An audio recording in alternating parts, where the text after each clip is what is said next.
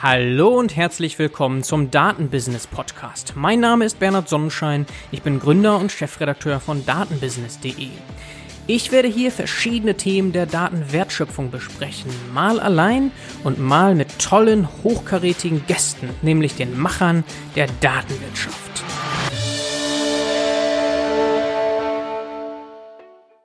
Heute zu Gast Lukas Egger von SAP. Herzlich willkommen, Lukas. Hallo Bernhard, wunderbar, dass ich bei dir sein darf. Ich freue mich. Ah, ich freue mich auch sehr. Wir kennen uns ja schon eine ganze Weile, sind langjährige Freunde und genau zu sein, vor 15 Jahren haben wir uns kennengelernt, nämlich im Physikstudium. Ich kann mich noch gut daran erinnern. Wir saßen in der ersten Vorlesung nebeneinander und wie das so ist, man bleibt dann ja eher in Verbindung. Für dich war Physik damals ja nur ein Nebenkriegsschauplatz. Du hattest nämlich zu dem Zeitpunkt schon Wirtschaftsingenieurwesen und Philosophie studiert. Und tatsächlich mhm. muss ich sagen, fand ich das beeindruckend. Überhaupt bist du für mich einer der vielseitigsten Menschen, die ich kenne und auch insgesamt jemand mit dem größten Allgemeinwissen, glaube ich, den ich kenne. Das ist natürlich schwierig, gell, wenn ich da jetzt mal kurz äh, äh, sozusagen zwischengrätschen darf. Ähm, Komplimente müssen ja nicht wahr sein, sie müssen ja nur geglaubt werden. Ja? Und das ist natürlich ein sehr schönes Kompliment, deswegen vielen lieben Dank.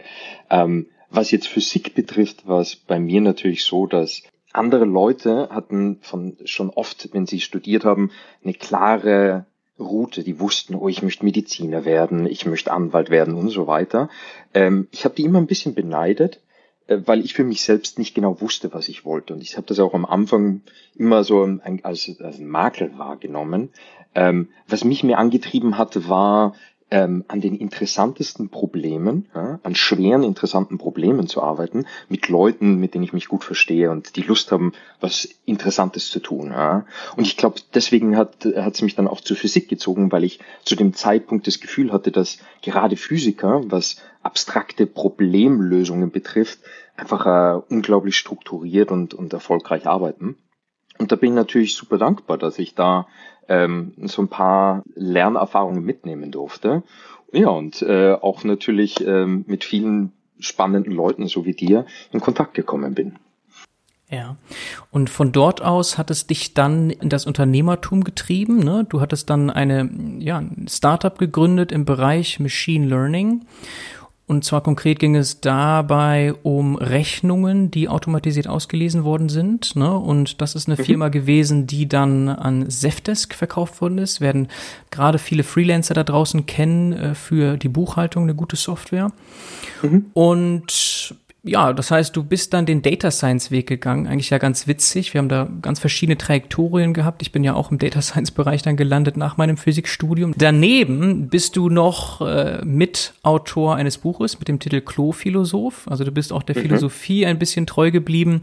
Das war natürlich ein Buch mit viel Humor. Ja. Und naja, es ist immer schwierig, ähm, weil Philosophie wird ja ganz oft wahrgenommen als etwas, was sehr realitätsfern äh, mit so einer gewissen Aura der äh, nicht nur Erhabenheit, sondern so vielleicht auch Eingebildetheit im Elfenbeinturm sitzt.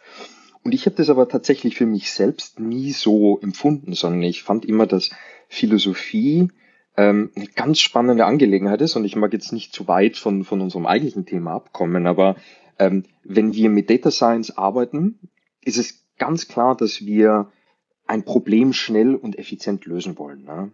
Wir schauen uns an, wie sind unsere F1-Scores, kann das Model das Problem modellieren, können wir was vorhersagen. Es geht um Heuristiken, es geht um Problem zu lösen. Und Philosophie war für mich immer die Wissenschaft oder die Unternehmung zu sagen, ich nehme eine Idee und will sie nicht lösen, sondern ich will schauen, wie weit kann mich diese Idee tragen und was kann ich alles sehen und entdecken, wenn ich, soweit mich mein Intellekt trägt, diese Idee verfolge. Und ich glaube, das ist grundsätzlich auch eine andere Herangehensweise. Und ich wollte, dass Leute dieses für mich auch ähm, dieses naive, die Begeisterung, die man dann empfindet, wenn man irgendwie so, so einen schönen Gedanken, mit dem man da entlang läuft. Ich wollte das irgendwie äh, transportieren im, im Buch zusammen mit meinem Co-Autor Adam. Ja, und, und, und so kam es, dass wir dann auch gesagt haben, wenn man ein Buch über Philosophie schreibt und das gleich von Anfang an versucht, über Humor auszulegen und das dann auch noch Klophilosoph nennt, äh, dann muss man sich nicht sozusagen damit ähm, abstreiten, ist es jetzt wirklich eine, eine richtige Interpretation von Plato oder sonst was, sondern uns ging es wirklich darum, es geht entweder um Heuristiken im täglichen Leben oder es geht einfach mal um schöne Gedanken und die so zu präsentieren, dass sie einem Spaß machen und dass man äh, Spaß daran hat, sozusagen diese Gedanken zu verfolgen. Und ähm, so kamst du dem Buch und ganz ehrlich, ich glaube, dass das auch weiterhin und immer noch extrem relevant ist. Und ich finde es fast ein bisschen schade, dass in der Geschäftswelt die ähm, Geisteswissenschaften nicht stärker vertreten sind.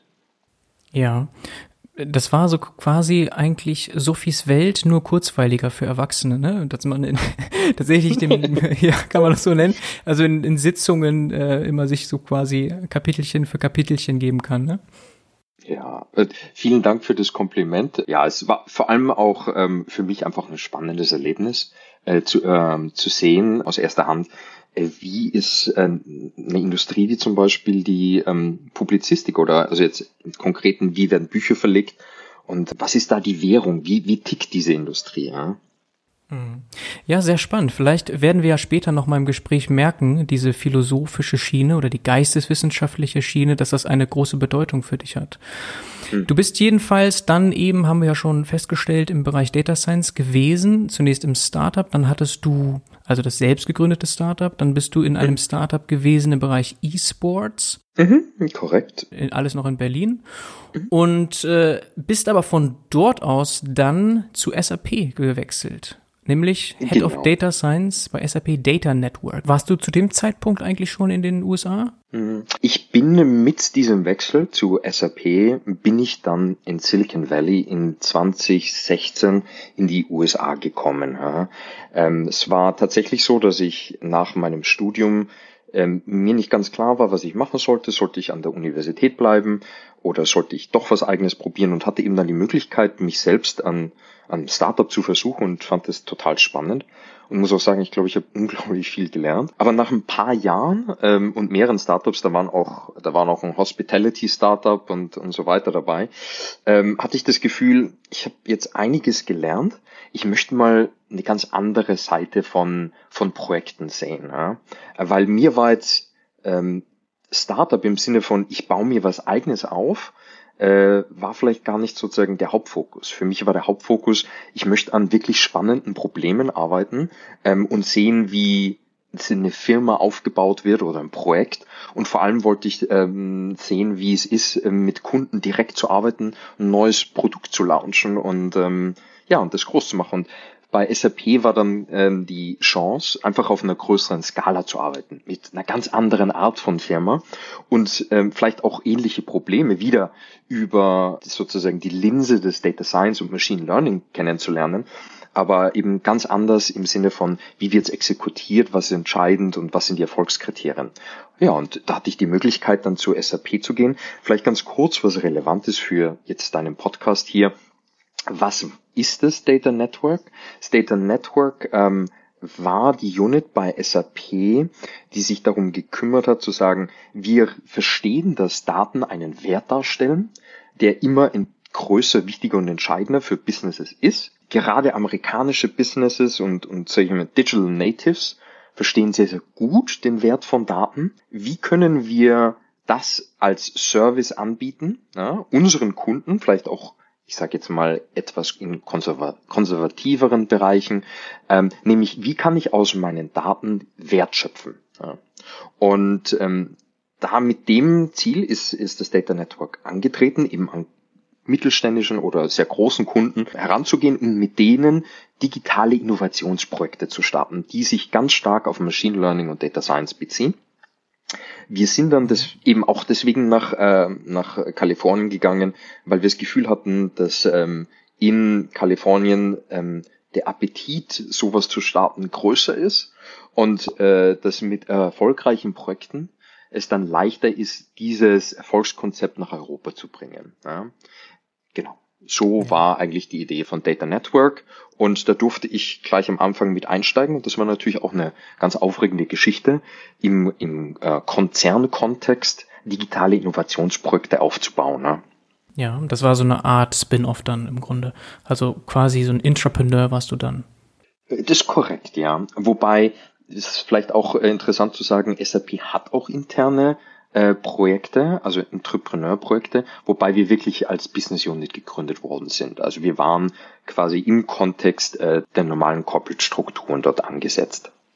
Also thematisch triffst du damit den Nagel voll auf den Kopf dieses Podcasts. Das passt mhm. sehr, sehr gut. Da müssen wir unbedingt gleich nochmal tiefer einsteigen. Mhm. Du warst dann bei SAP Data Network dreieinhalb Jahre, glaube ich, so? Ja, zweieinhalb. Zweieinhalb Jahre, mhm. okay. Und dann bist du SAP treu geblieben, aber in einer anderen Rolle, nämlich als COO, Chief Operations Officer bei SAP Eureka. Genau. Und da bist du auch immer noch. Genau. Also vielleicht ganz kurz. Ähm, nach zweieinhalb Jahren war dann klar, dass das Data Network sich ähm, stärker um interne äh, Datenmonetarisierungsprojekte kümmern würde. Und zu der Zeit hatte ich dann die Möglichkeit, zusammen mit Kollegen ein neues Thema anzugehen, nämlich Eureka, wie du es schon äh, benannt hast. Ähm, was ist Eureka? Eureka ist eine Inkubationsunit, also wieder was Neues, ähm, mit dem klaren Ziel, dass äh, unser Kernprojekt, also unser Kernprodukt von SAP, nämlich S4, das ERP-System, innoviert wird. Hm? Und anhand von drei Säulen, nämlich das eine ist die Technologie, zu sagen, was soll die Referenzarchitektur und Technologie für Cloud Native Applications sein, bei uns, bei, bei, S, bei S4. Das zweite ähm, war dann Produkt- bzw. Kundeninnovation. Ähm, es gibt äh, einen gewissen Zeitgeist, wie man mit Kunden arbeitet heutzutage. Ja? Und ähm, für uns bei Eureka war es dann klar, dass wir ähm, diese neuen Methodiken, ähm, wie mit Kunden gearbeitet wird, äh, wirklich selbst auch ausprobieren wollen und das mit Leben füllen. Ja? Weil es ist was äh, ganz was anderes, ob man abstrakt über Best Practices und Methoden redet oder ob man es wirklich dann auch selbst macht. Was meine ich? Als Beispiel ist ähm, das technische Produktmanager im Sinne von Upfront Risk Mitigation einen viel größeren Stellenwert bekommen und dass die Zusammenarbeit zwischen Technologie und Kunde viel, viel stärker ist. Ja? Weil die wirkliche Innovation kommt hauptsächlich aus sage ich mal, der Schnittmenge der, ähm, der Arbeit von, von Technologen mit dem Kunden. Und äh, den Kunden von Tag eins einzubeziehen, ja, ähm, erfordert natürlich auch andere Tools und andere Methodiken. Und die dritte Säule bei Eureka ist äh, das Operating Model or Culture. Also mit Culture wird ja oftmals das Wort wird so ein bisschen missbraucht im Sinne von, hey, ähm, haben wir ein Bierbash, haben wir irgendwie ähm, äh, irgendwelche Friday oder sonstige ähm, Meetings äh, durch die Woche. Ähm, wir sehen für Kultur wirklich was eigentlich was relativ mh, hm, klares ähm, im Sinne von wie skaliere ich ein Team und mit welchen Paradigmen und mit welchen Handelsmaximen muss ich ein Team ausrüsten, damit meine Kommunikation möglichst gut skaliert und dass ich die Teams für sich nicht notwendigerweise so äh, instruiere, wie sie arbeiten müssen, sondern sich ihnen alle Möglichkeit gebe, äh, sich selbst zu helfen. Ja.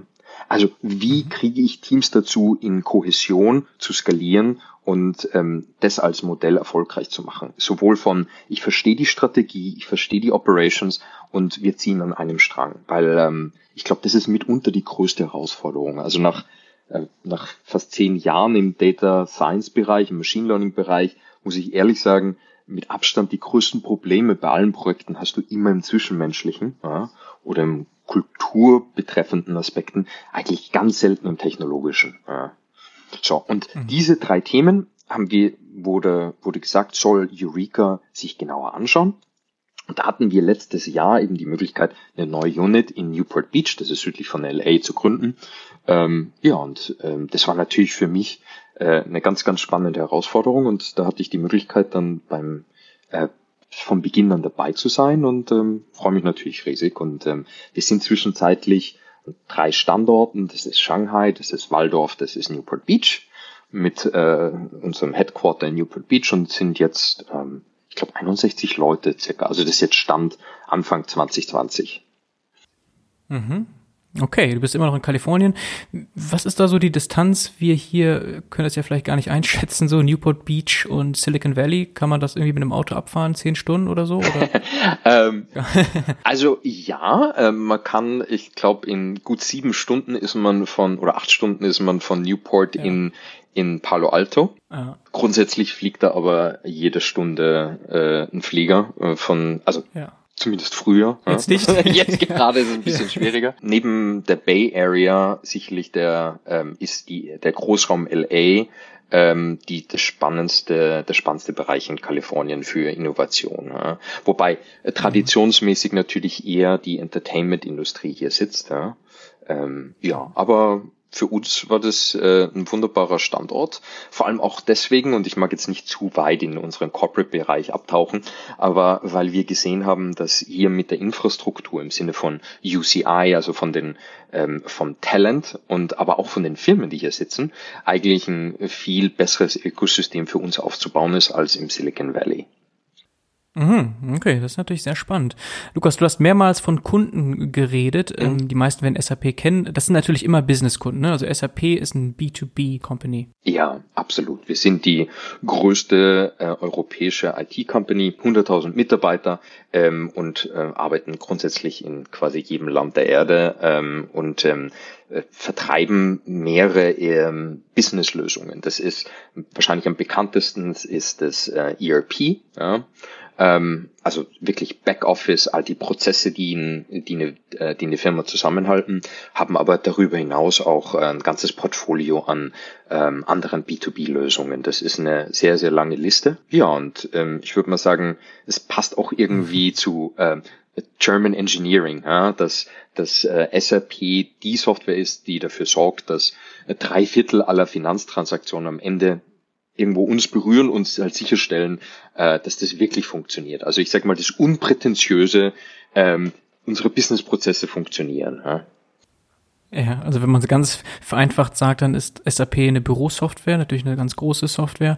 Und das passt auch witzigerweise ja ganz gut zu dem, wie du in die Data Science reingekommen bist, nämlich mit deiner damaligen Firma, mit einer kleinen Bürosoftware im Grunde, die ja dann an Zefdesk verkauft wurde. Ne? Genau. Da äh, spannt sich dann doch ein Bogen. Ja, du hast jetzt so viele Themen angesprochen, die sind alle sehr, sehr spannend. Also mindestens drei Themen hier müssen wir gleich mhm. einmal vertiefen, nämlich das Datenmonetarisierungsthema, dann das Team, Building und Skalierungsthema definitiv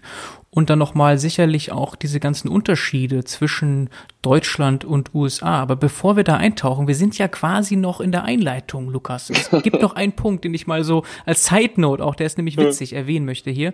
Du bist nämlich Mensa-Mitglied und Mensa ist ein Verein hochbegabter Menschen. Gott, oh Gott. Man braucht ein IQ von mindestens 130. du hast da wirklich sozusagen die Informationen sozusagen ausgeforscht, wie auch immer dein, deine Analyse getan hat, dein, dein Research, Gratulation, weil. Ja, oder mir gut gemerkt. Du bist nämlich keiner, der mit sowas hausieren geht. Das merkt man dir überhaupt nicht an. Aber du hast es mal irgendwo in einem Nebensatz gedroppt. Irgendwann mal vor vielen Jahren. Und ich habe es mir einfach gemerkt, weil es witzig ist. Ja, um ganz ehrlich zu sein, ich hatte nie das Gefühl, dass dessen äh, bedeutendes Charakteristikum ist, ähm, sondern es war tatsächlich so, dass es mehr oder weniger eine ähm, ich von, von einem guten Freund dazu herausgefordert worden bin. Ja. Also er hat mich ähm, angemeldet, so ein bisschen den Handschuh sozusagen vor mir hingeworfen und gesagt, so, ich habe dich für diesen Tester angemeldet.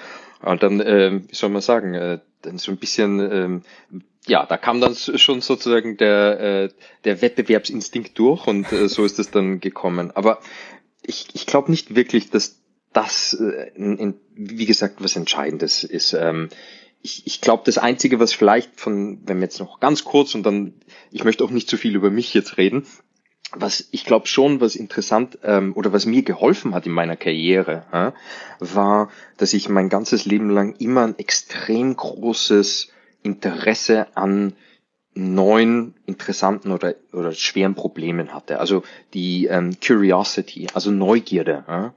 Ähm, und ich hatte immer das Gefühl, Leute, die, die besonders neugierig sind, die haben einen ähnlichen Drang, Dinge auszuprobieren und, und sich immer mit, mit, mit äh, Sachen zu beschäftigen, die vielleicht gerade, von denen man noch nicht weiß, klappt es oder klappt es nicht. Ja? Und da bin ich sehr, sehr dankbar, weil, ähm, wie gesagt, ich hab, ähm, am Anfang haben wir begonnen, dass ich nie so ganz wusste, wo ich hingehöre und habe sehr, sehr lang studiert zum Unmut meiner Familie. Aber ähm, ich habe herausgefunden dann irgendwann einmal, dass das für mich total in Ordnung ist, nicht genau zu wissen, wo es mich hintreiben wird, ja, weil ich äh, bin davon überzeugt, dass die spannendsten Dinge, die wir in fünf bis sieben Jahren machen können, Dinge sind, von denen wir heute noch nicht wissen, ja, dass es sie gibt. Oder ja, es, es gibt sie vielleicht noch gar nicht. Und ähm, nachdem ich das irgendwann mal so für mich so veranschlagt hatte, ähm, war das dann auch okay, dass äh, ich nicht irgendwie ein ganz klaren Ziel, ein klares Ziel vor Augen hatte. Ja, also ich habe da immer das Bild im Kopf, auch was im Machine Learning ja eine Rolle spielt, ist dieses nicht immer geradlinige, sondern auch mal so ein bisschen links und rechts suchen. Da gibt's ja viele Algorithmen, die im Grunde genau das einsetzen. Mhm. Also so Tinkering und, und dieses links und rechts schauen führt dann letztlich eher zu den globalen Maxima. Ne? Ja. Das ist quasi so ein Algorithmus, den du in deinem Leben verfolgst, wenn man so will. Schon ein bisschen. Ich glaube, das ist eine ganz schöne Analogie. Vielleicht was auch eine, eine besonders äh, eine Analogie, die mir gut gefallen hat, ist, ähm, es gibt ja gerade im Reinforcement Learning, was äh, jetzt sehr, sehr hip ist, ähm, ist es ja schwierig, die, die, die Zielfunktion äh, zu definieren. Also zu sagen, wie soll sich der Agent, auf was soll der optimieren? Ja? Ähm, weil die Rewards recht sparse sind und ähm, gut, ohne da jetzt in die Details zu gehen, aber es gab ein Paper, ich glaube, das ist zwei Jahre her, das war von, ich bin mir fast sicher, das war von DeepMind. Und zwar ging es darum, dass Agents die äh, sozusagen auf Neugier optimieren, eine ähm, Superior Performance zeigen. Ja? Also du kannst in gewisser Weise lernende Systeme auch gut dadurch modellieren ja? und deren Erfolg ist, ist auch recht hoch, wenn du sagst, optimiere nicht auf einen konkreten abstrakten, ähm, ja, auf ein konkretes abstraktes Ziel, sondern versuch äh, neue Dinge zu erleben in dieser virtuellen Welt, in der der Agent ist. Ja? Also ich hoffe, das ist jetzt sozusagen nicht zu abstrakt mit diesem ganzen Reinforcement Learning. Ansonsten, ähm, ganz kurz gesagt, Reinforcement Learning ist vielleicht auch deswegen gerade so hip, ähm, weil es mit ähm, Problemen versucht umzugehen, die schwer definierbar sind, beziehungsweise wo der Payoff oder die, äh, wie ich es optimieren möchte, eben, eben nicht klar ersichtlich ist. Ja? Und ich einen oder mehrere Agent habe, die versuchen in dieser virtuellen Welt diese ill-constrained ähm, Optimization Target sich selbst sozusagen herauszufinden. Ja. Mhm.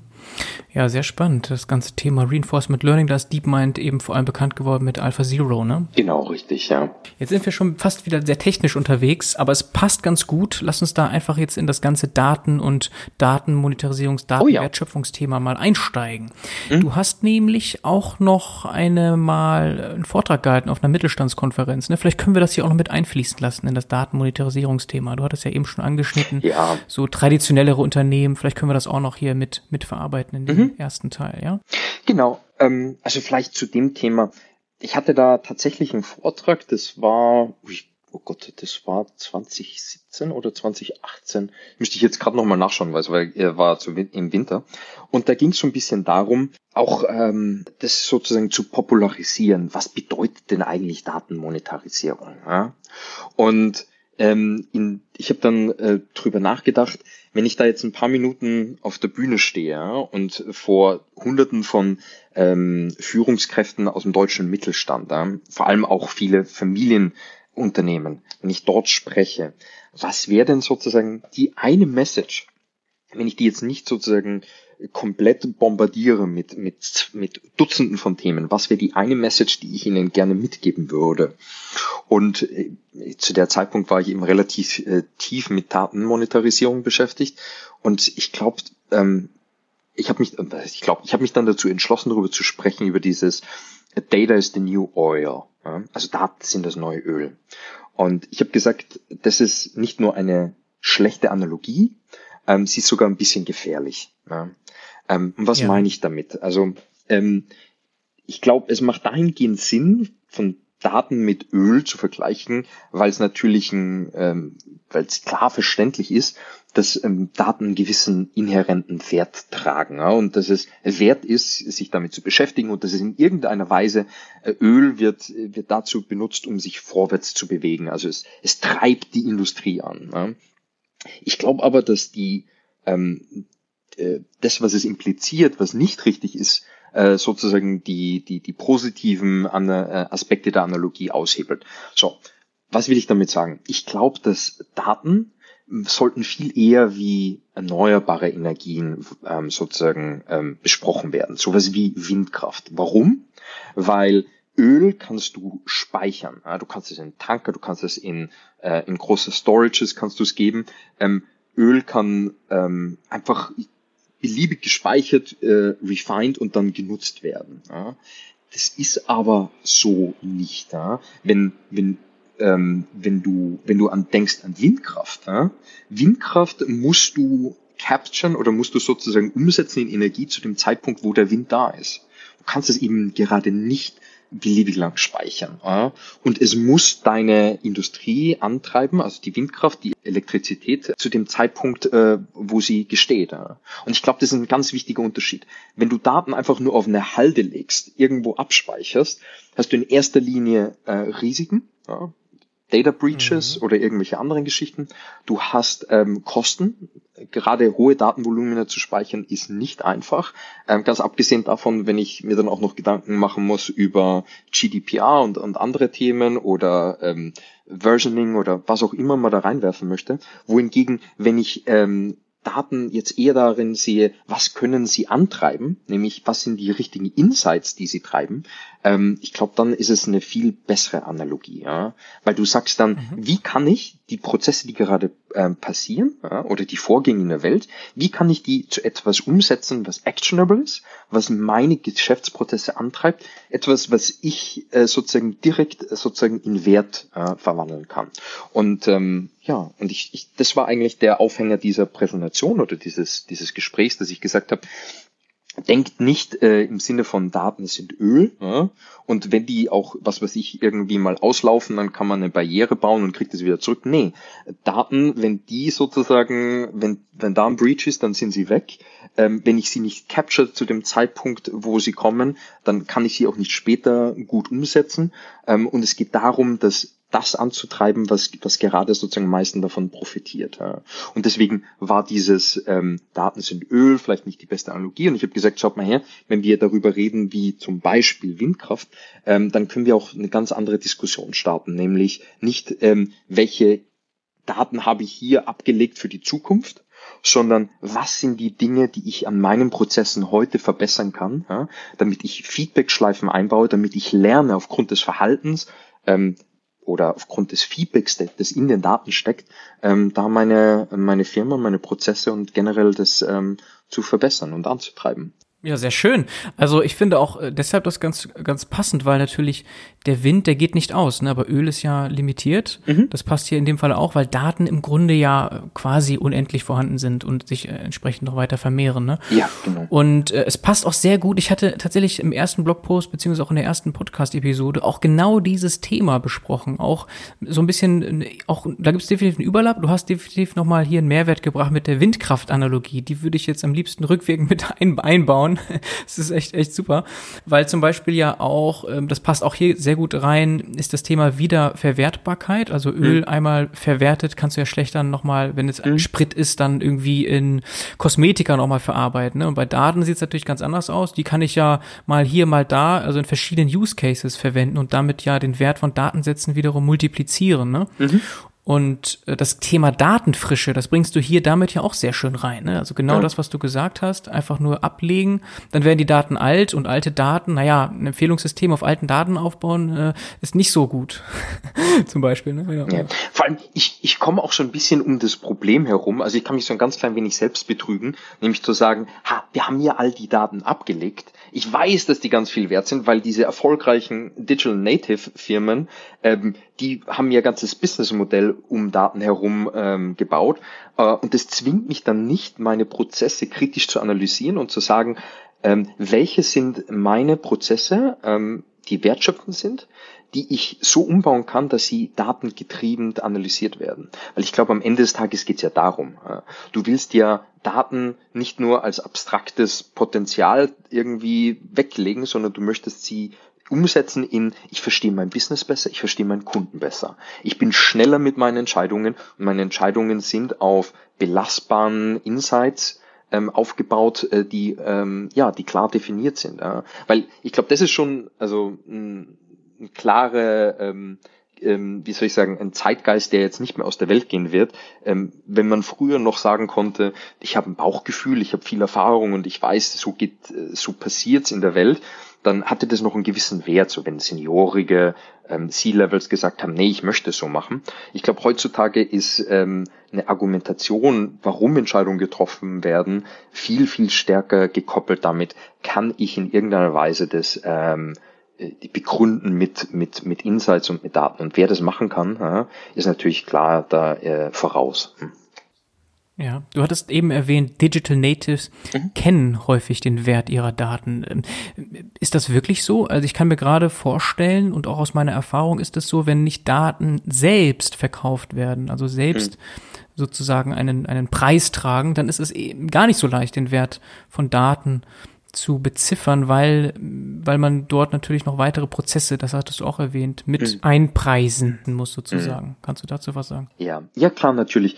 Es ist ähm, sozusagen, es wäre am schönsten, wenn man einfach ein, ähm, ein Preisschildchen auf äh, Daten direkt draufgeben könnte und sagen könnte, wir haben hier zwei Gigabyte Daten X, sind so und so viel wert. Ja? Und ich glaube, in in manchen Extremfällen kann das vielleicht sogar funktionieren. Ja? Es gibt Datenbusinesses, die relativ äh, straightforward arbeiten im Sinne von so und so viel Zugriffe, so und so viel Kosten. Ähm, tatsächlich ist es aber so, dass auch das jetzt nicht die richtige sozusagen hm, Vorstellung von, äh, von Daten ist, sondern Daten sind immer nur, haben einen Wert im Kontext eines Insights. Ja? Also wenn ich die Daten so aufarbeite oder so in meine Prozesse einbaue, dass sie eine gewisse Entscheidung besser treffen können, dann kann ich einen Wert dem zumessen. Also wenn ich zum Beispiel aufgrund meiner Daten ein Recommender-System bauen kann, das meinen Kunden dazu bringt, ähm, die durchschnittliche äh, Basket Size um drei Prozent zu erhöhen. Dann kann ich sagen, meine Daten sind so und so viel wert. Ja. Das macht auch wirklich Sinn. Ja. Aber es gibt keinen Sinn äh, zu sagen, ähm, ich habe all diese Daten und deswegen ist mein Business so und so viel mehr wert. Und was meine ich, Digital Natives verstehen das besser. Ich glaube, dass, ähm, was ich damit sagen möchte, ist, dass äh, ähm, in diesen Firmen ganz oft von Anfang an ähm, die Probleme und die Problemlösung und die Prozesse so aufgesetzt werden, dass man Daten nutzen kann, um sie zu verbessern. Also Feedback-Schleifen einzuziehen und zu sagen, wir steuern nach. Wir haben ein System, das sich äh, selbst verbessert, das in gewisser Weise lernt. Und das muss jetzt gar nicht ähm, nur Machine Learning sein, sondern einfach sozusagen das Verständnis, dass aufgrund des, was wirklich in der wahren Welt passiert, das sollte gestalterisch entscheidend sein für wie, wie bessere ich meine Prozesse nach. Äh, ich glaube, das ist der entscheidende Insight und ähm, dann ist es auch nicht wichtig, äh, sozusagen drei Kilo Daten in einen gewissen Preis zu geben, sondern es ist die entscheidende, äh, das entscheidende Kriterium ist, wie gut bin ich darin, schnell äh, Feedback-Systeme einzukoppeln und die zu bauen. Ja. Und ich glaube, wenn man, wenn man sich das Problem so vor Augen führt, dann geht es nicht darum, einmal irgendwie Daten zu verkaufen, sondern geht es darum, ähm, das Paradigma zu ändern und zu sagen, wie baue ich meine Firma so, dass ich möglichst viel lernen kann. Weil eins ist sicher, in unserer heutigen Welt, und da wird oft von dieser VUCA-World geredet, ne, also ähm, die großen Veränderungen, schnellen Veränderungen unterworfen ist, dass ich kann mich nicht ausruhen. Äh, es ist kein kein Industriezweig, kein Business ist, ist ähm, davon gefeit, dass nicht jemand anderer, der gerade im digitalen Bereich arbeitet, reinkommt und diesen Bereich ähm, disruptet. Ja. Und die einzige sozusagen strategische äh, Schutz, den ich mir da aufbauen kann, ist, dass ich schneller und besser am Markt äh, mich adaptiv anpassen kann ja? und dass ich meinen Kunden besser verstehe. So und schneller den Markt und den Kunden zu verstehen.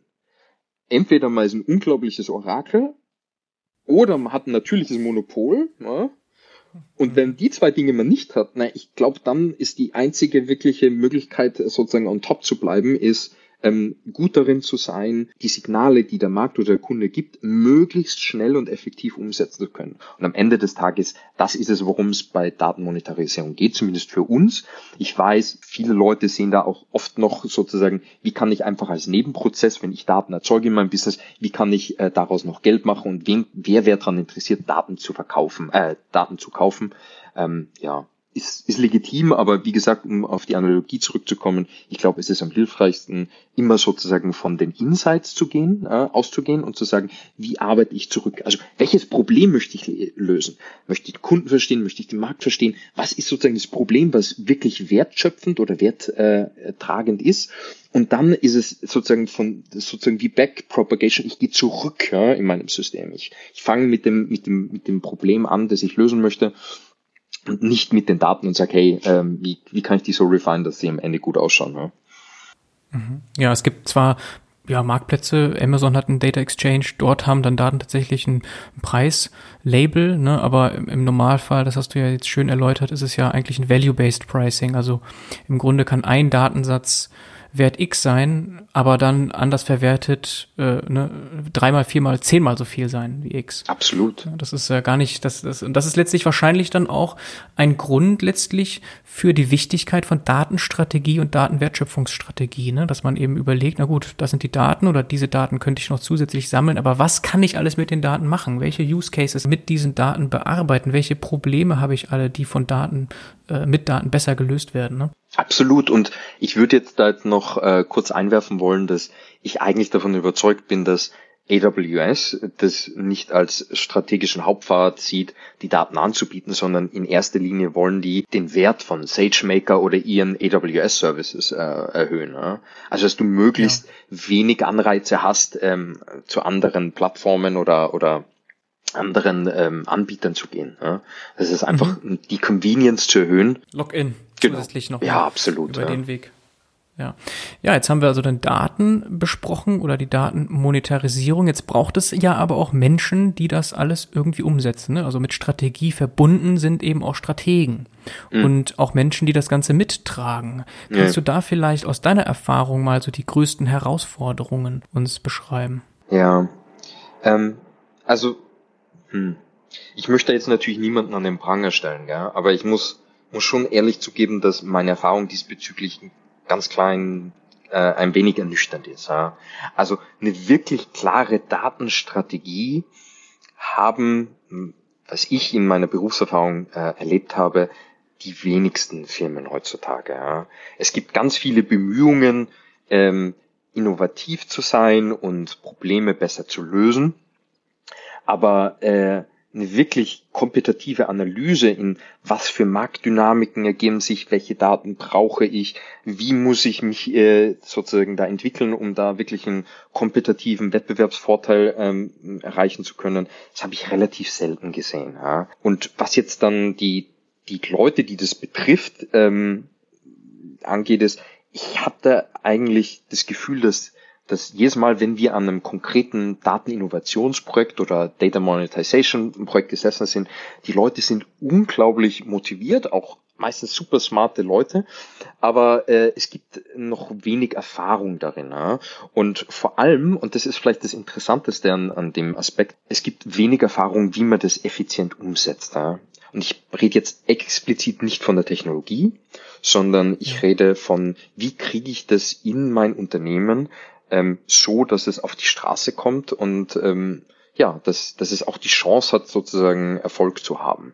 Das habe ich ähm, so wahrgenommen, dass das die größte Herausforderung ist. Ich, ähm, ähm, ja. Ist das vielleicht auch gut, dass es das selten gibt, weil du hast auch häufig betont, Adaption ist so wichtig, dass man eben sich auch schnell anpasst und eine Strategie hört sich so ein bisschen festgefahren an.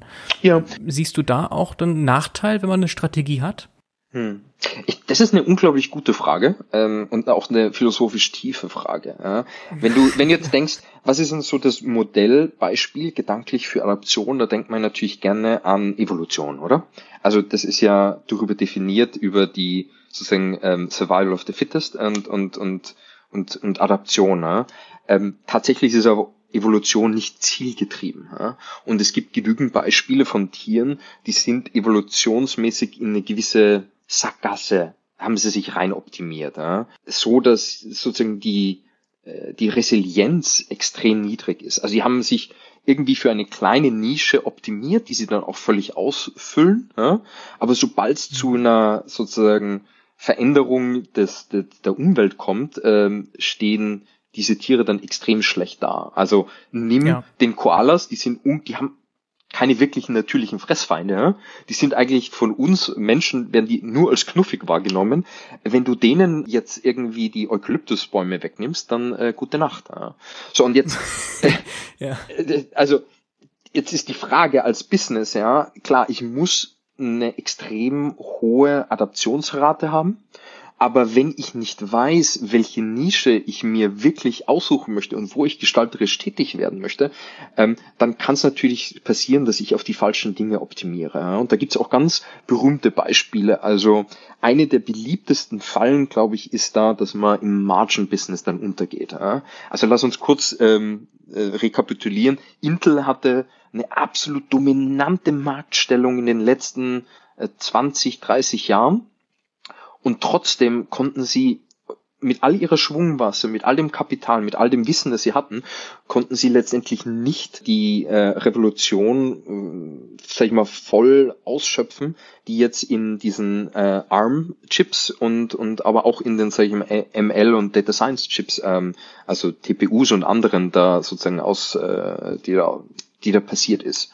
Ähm, und ich glaube, das hat viel damit zu tun, dass gerade am Anfang, wie diese sozusagen äh, ARM-Chips hochgekommen sind, dass die einfach ein extrem Low-Margin-Business waren. Und dann hat Intel gesagt, nee, also auf das wollen wir nicht optimieren. Oder, sorry, ich präsentiere das so als Außenstehender. Ich weiß nicht, was wirklich passiert ist, aber ich nehme so wahr, ähm, dass die halt äh, auf Margin optimiert haben. Und ich glaube, da ist es dann entscheidend, nicht nur extrem adaptiv zu sein, sondern auch eine Strategie zu haben, weil du ja schon irgendwie deine, deine, dein Schicksal in der eigenen Hand haben möchtest, zu sagen, was glaube ich, oder es, von mir aus kann auch ein ästhetisches Empfinden sein, was wünsche ich mir, dass meine Firma in Zukunft macht und wo sie gestalterisch in dieser Welt tätig ist. Ja? Weil wenn ich nur auf Marge optimiere, dann kann es halt auch echt übel ausgehen. Ja? Ja, und da gibt's viele Beispiele. Microsoft hatte auch so eine Phase wahrscheinlich, so als Außenstehender, wenn man das beurteilen kann. Ja, ja, das ist, das, das äh, leuchtet alles ein, was du gesagt hast, definitiv. Und das ist natürlich eine ganz große Herausforderung und ein schmaler Grad wahrscheinlich, ne, zwischen fluid bleiben und gleichzeitig aber auch eine Vision haben, die man verfolgt. Ja, genau. Ähm, aber das ist ja, äh, glaube ich, ganz oft so im Leben, dass die Probleme, die besonders schwierig sind oder die am schwersten äh, zu fassen sind, ganz oft auch das Potenzial haben, eben besonders ähm, äh, ja, viel herzugeben. Ja? Jetzt haben wir gar nicht so viel über den Menschen hierbei mhm. gesprochen. Ja. Der steht natürlich hier ganz zentral, ne, wenn es darum geht, diese Ausrichtung ja. korrekt zu haben. Ja, ich glaube, da komme ich einfach wieder mal drauf zurück, dass äh, bei den Projekten, die, die ich im, so in den letzten Jahren gesehen habe, dass eigentlich immer die Technologie äh, sozusagen in den Mittelpunkt am Anfang gerückt worden ist, dass gesagt worden ist, oh, wir wollen auch diese gewisse Sachen ähm, haben oder können. Ja. Wir wollen ähm, ähm, Machine Learning Modelle deployen können in Production. Wir wollen diese oder jene Capability haben. Ähm, und es wurde dann verhältnismäßig zu wenig Augenmerk auf auf die Umsetzung und auf ähm, ja auf das Business äh, gelegt. Und ähm, es gibt da so ein so ein Spruch, den den den, den habe ich vor vielen Jahren gehört und ähm, der ist mir dann immer wieder und wieder sozusagen, äh, sozusagen hochgekommen in meinen Gedanken. Und zwar geht der so, ähm, wir haben die Menschheit, also wir Menschen haben die Empathie von Höhlenmenschen, die Institutionen aus dem Mittelalter und die Technologie von Göttern. Und ich glaube, das ist, ähm, ich glaube, da, da steckt viel Wahrheit drinnen, ja? weil ja. wenn wenn du dir anschaust, ähm, wie sich sozusagen Innovationsprojekte ausgestalten, das Wichtigste ist eigentlich zuerst mal ähm, dieses Vertrauen zu schaffen ja, ähm, für ein Projekt, das einem hohem Risiko unterliegt, von dem du nicht weißt, was der Outcome ist.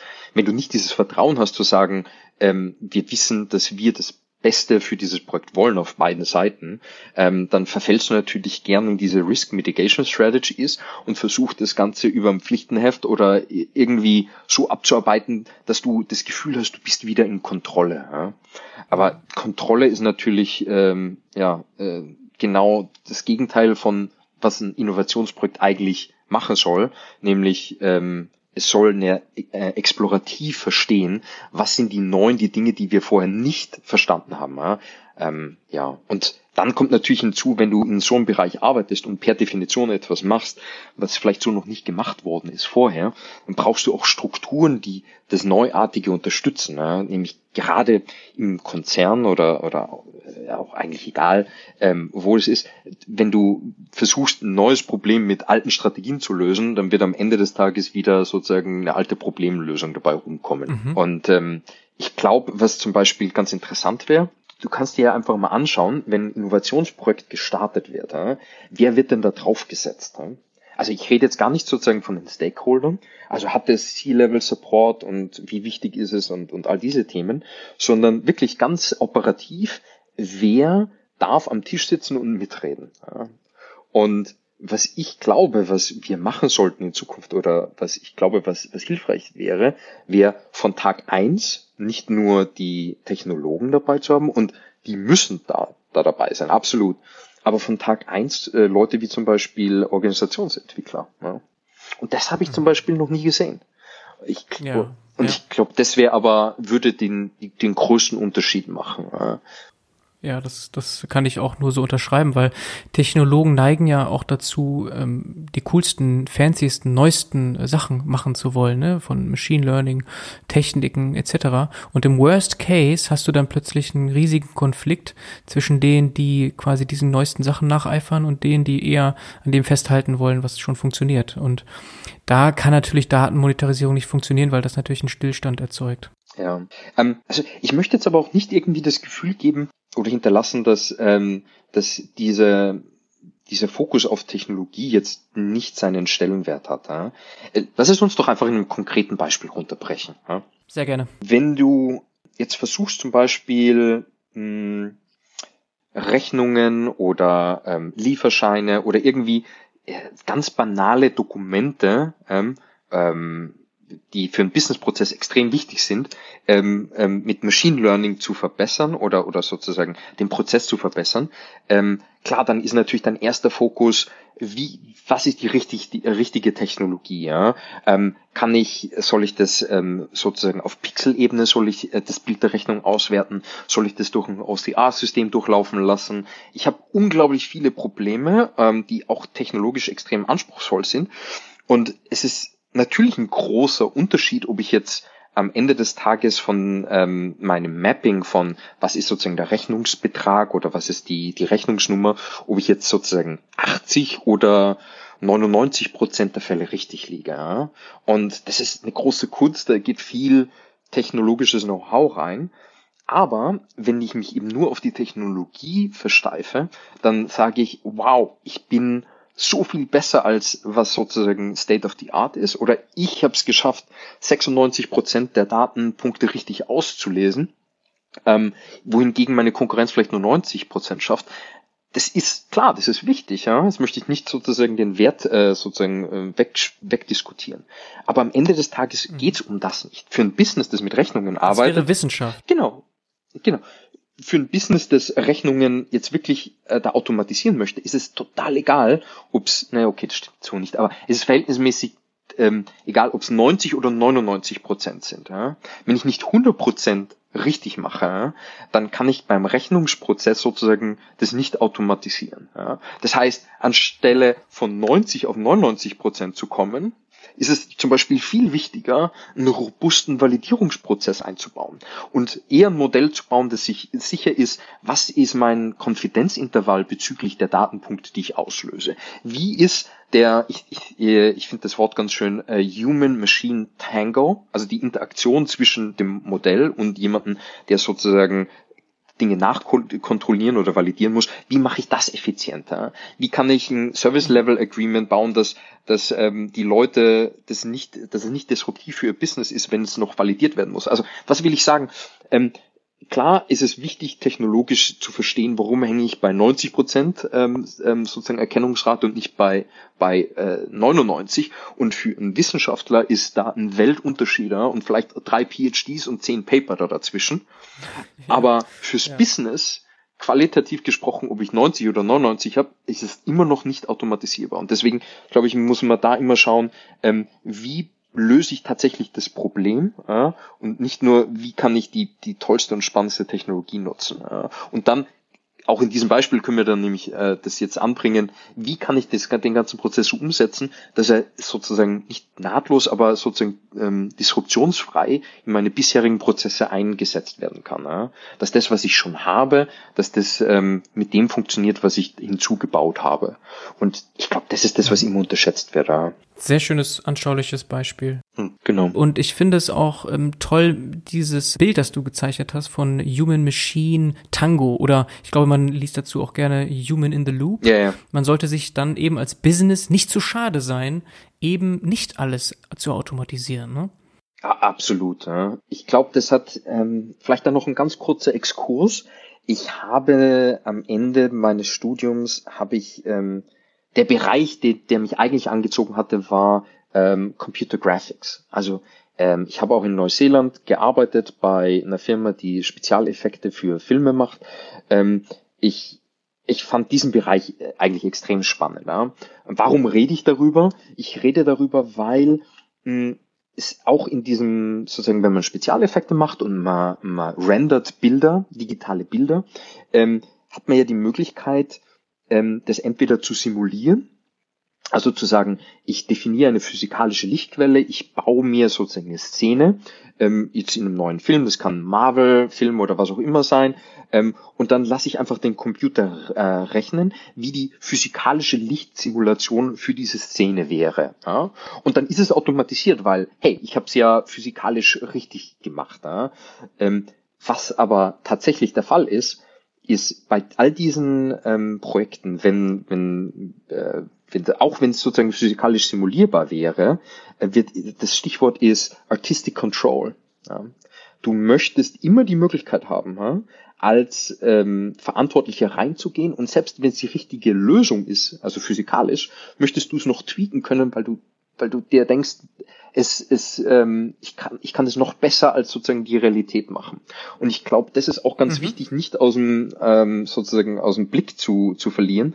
Ähm, klar möchte ich ähm, bei bei meinen Prozessen auch möglichst viel opti ähm, optimisieren oder, oder, oder, oder, oder, oder automatisieren. Aber das Entscheidende ist, ich muss immer in Kontrolle sein, weil ja auch nicht gegeben ist, dass die, die Prozesse nicht über Zeit verändern. Ja, und ähm, deswegen sehe ich das eben als Human in the Loop oder Tango, dass ja, das Ziel ist es zu automatisieren, aber noch viel wichtiger ist es, ähm, zu verstehen, was sind die Feedback Loops und was sind die Dinge, die, ähm, die ich unter Kontrolle habe ja, und das nicht sozusagen komplett aufzugeben. Ja, super. Das war jetzt auch nochmal sehr anschaulich. Vielleicht, um da jetzt den Bogen zu schließen, äh, hinzu, ist es wichtig, eine Strategie zu haben. Ähm, ja. Ich glaube, das ist eben das Entscheidende, eine Strategie ist, ist der Bereich, der, der mir sicherstellt, dass ich nicht in einen dieser sozusagen Zwischengefechte untergehe, sondern dass ich immer weiß, wo am Ende des Tages auf was steuere ich zu. Ja. Mhm. Sehe ich mich selbst als ich möchte dieses eine Problem lösen, sehe ich mich selbst als, oh, wir wären, ähm, ähm, unsere Daten sollen ähm, uns die Möglichkeit geben, neue Märkte zu erobern, ähm, möchte ich nur meine bestehenden Prozesse verbessern? Möchte ich mich hinentwickeln zu einem Plattform-Play? Möchte ich ein Aggregationsplay machen und so weiter? Wenn ich jetzt Entscheidungsträgern ähm, einen Rat geben könnte, ich glaube, nicht jeder muss sich automatisch und sofort diesem Data Science oder Data Monetization Business hingeben. Ja?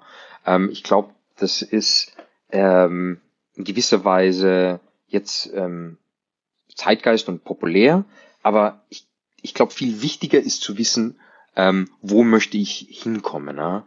Und ähm, für sich selbst zu definieren, was ist die Zukunft meines Business oder in welchen Bereichen möchte ich gut sein. Ähm, ich glaube, das sollte, man sollte immer aus dem Bereich arbeiten, ja? dass man zuerst sich sozusagen seine eigene Destiny manifestiert und sagt, da will ich hin und ähm, dann rückwärts eben arbeitet und sagt, was sind vielleicht die Datenprojekte oder Innovationsprojekte oder Data Monetization Projekte, die mir auf diesem Weg helfen. Ja. Also ich glaube, das, das Falsche wäre reinzuspringen und zu sagen, oh, ich möchte, ich möchte eine Plattform werden. Ja. Äh, das, das klappt meistens nicht. Ja. Sondern ich muss sozusagen wissen, warum ich ist Plattform die richtige Abstraktionsebene für mein Business ähm, auf dem Weg zu ja, äh, Ziel, was auch immer das dann sein, sein soll. Also sozusagen nicht, ähm, nicht jetzt dem nacheifern, einfach weil man das Gefühl hat, man muss es machen, sondern ich glaube, das Entscheidende ist, dass man sich für sich selbst definiert, wo möchte ich hinkommen. Ja? Und ähm, das ist, das ist, ja, das ist schwierig, aber ich glaube, das ist auch das, das Spannendste an diesen ganzen Innovationsthemen. Ja? Ja, aber klar, man schaut sich die Beispiele an, Amazon und Co., das sind nun mal Plattformen und dann ist es sehr, sehr leicht, äh, davon eben äh, ja, beeinflusst zu sein. Und wenn man dann vielleicht den technologischen Fokus vorne hat, dann äh, neigt man eben zu solchen Entscheidungen. Ne? Wobei, da muss man aufpassen, ja. Der Unterschied, also äh, Plattformen ist so ein bisschen so ein Catch-all-Begriff. Ähm, die meisten, in den meisten Fällen, wenn von Plattformen gesprochen wird, äh, werden eigentlich Aggregation Plays gemeint. Ja. Und ich glaube, es ist auch entscheidend, dass man sich ähm, mit dem so ein bisschen beschäftigt und zu sagen, ähm, in welche Nische falle ich denn da wirklich hinein. Ja. Also Unterschied zwischen Plattform und Aggregation Play ist äh, das Machtverhältnis zwischen äh, Liefer äh, sozusagen Zulieferern und den Kunden. Ja. Und ich glaube, es ist weniger entscheidend zu sagen, hey, ich möchte eine Plattform sein oder ich möchte ein Aggregation Play sein oder all diese diese Nuancen, sondern ich glaube, das wirklich Wichtige zu verstehen ist, dass ich, wenn ich ein Business betreibe oder wenn, wenn ich da federführend bin, ähm, zu sagen, was ist mein, mein Beziehung zu den Kunden? Ja? Wie, wie stehe ich äh, im Business zu meinen Kunden. Ja, Lukas, ich finde, damit hast du das Thema Strategie, Technologie, Business ganz gut abgerundet. Lass uns doch weitermachen mit der Frage nach Team. Wie hm. baue ich ein Team auf? Und letztlich auch dann bei deiner Tätigkeit bei SAP Eureka als COO aktuell. Und zwar denken wir konkret an ein Umsetzungsteam im Bereich der Datenwertschöpfung. Du hattest ja schon die große Bedeutung eines Strategen angedeutet. Ich spreche gerne von Data Science Strategen. Es gibt aber auch natürlich Begrifflichkeiten so Richtung Projektmanager oder Product Owner für den Bereich Data Science. Vielleicht fangen wir damit einmal an. Hm. Ja, ich, ich glaube, das Entscheidende ist ähm, zu definieren oder für das, was ich erreichen möchte, die, das richtige Vehikel zu finden. Also es gibt viele Modelle, es gibt äh, sozusagen Spin-offs, Greenfield, es gibt ähm, Entrepreneurship, Incubation. Ähm, es gibt da ganz viele Spielvarianten, ähm, wie, wie man sowas umsetzt. Ähm, ich glaube, da ist es halt äh, wichtig, sich die Gedanken zu machen, was möchte ich damit erreichen und das von Anfang an ähm, zu, zu definieren, weil man geht in jedes dieser, sag ich mal, Data Science oder Machine Learning Projekte eigentlich mit extrem viel Enthusiasmus. Ja? Ähm, aber die Realität der, der, der, der Situation ist dann meistens, dass man einfach durch ein Tal der Tränen muss. Ja? Und dass es, dass es immer sozusagen, je nachdem wie groß das Projekt ist, das man treibt, dass es Monate oder Jahre gibt, wo es wirklich schwierig ist. Und wenn man nicht vorher schon für sich definiert hat, ähm, wie setze ich die, das Machtverhältnis oder, oder die, den Austausch zwischen meiner Firma und dem, dem, dem Spin-off oder dem Startup oder was auch immer es dann ist, wenn ich das nicht vorher schon definiert habe, dann gibt es natürlich immer große Tendenzen, ähm, das wieder sozusagen reinzuziehen oder, oder versuchen, das, die Risiken zu minimieren ja, und zu sagen, hey, äh, wir müssen jetzt schneller oder, oder effektiver sein oder was auch immer dann gerade äh, die Ausrede ist. Ähm, und ich glaube, ja, ähm, es fängt mit einer Strategie an, aber viel wichtiger ist, die richtigen Spielregeln zu definieren. Ja? Weil ähm, es, äh, ja, es ist nicht einfach, ein Team aufzubauen. Ja? Das, ich glaube, das wird immer am meisten unterschätzt. Ja? Mhm. Mhm. ja, würdest du sagen, dass ein Team in den meisten Fällen end-to-end -end denken sollte. Also ein gutes Beispiel ist da ja wahrscheinlich Spotify, die ähm, in Squads organisiert sind und dann eben, mhm. um für diese End-to-End-Ziele sozusagen gewappnet zu sein, aus allen Bereichen relevanten Stakeholdern eben in dem Team jemanden haben. Die müssen dann nicht quasi die ganze Zeit mit dabei sein, aber die sind zumindest äh, sozusagen ansprechbar. Ist das eine, ja. äh, eine konkrete äh, Teamdynamik, die du da ähm, dir vorstellen kannst und die du hm. auch äh, selber jetzt als Berater sozusagen den Kunden empfiehlst? Hm. Okay, äh, das, was du gerade gesagt hast, ist extrem richtig, sogar auf mehreren Ebenen. Also auf Ebene einer Incubation oder Business Unit, wenn du nicht End-to-End -End Responsibility bekommst, ähm, dann wird die Unit einfach immer auch auf was anderes optimieren. Also wenn du ihnen nicht die Möglichkeit gibst, mit dem Kunden zu arbeiten, ähm, jeder, die Akteure in den Firmen sind ja grundsätzlich meistens extrem smarte und sehr äh, Leute, die extrem motiviert sind, die werden halt dann sich an das System anbiedern oder anpassen, das sie vorfinden. Ja? Und dann komme ich am Ende nicht mehr was raus, was den größten Kundennutzen trägt, sondern komme ich mit was raus, was eine Mischung ist aus, das kann ich gut ähm, sozusagen, was weiß ich, ähm, PR-mäßig ausschlachten oder es, es, es hilft für irgendwelche anderen Projekte, aber nicht wirklich für Kundennutzen. Und was jetzt die Teams betrifft, ist das genauso richtig. Wenn ich, wenn ich nicht es schaffe, End-to-End -End Accountability herzustellen, dann bin ich mir auch nicht sicher, dass fürs Richtige optimiert wird. Ja. Ganz abgesehen davon, dass es natürlich auch einer der stärksten Motivationsfaktoren ist. Also gerade wenn du ein Team aufbaust und deinen Leuten nicht die Möglichkeit gibst, mit dem Kunden direkt zu arbeiten, also den, den Scrum-Teams, dann nimmst du ihnen eigentlich die, das wichtigste Korrektiv und die wichtigste Quelle an Zufriedenheit und, und Motivation. Ja. Ähm, deswegen werden auch jetzt bei uns, äh, bei äh, Eureka, werden ähm, die, äh, die, die Dinge, die wir implementieren, also da wird gerne von Epics oder User Stories gesprochen.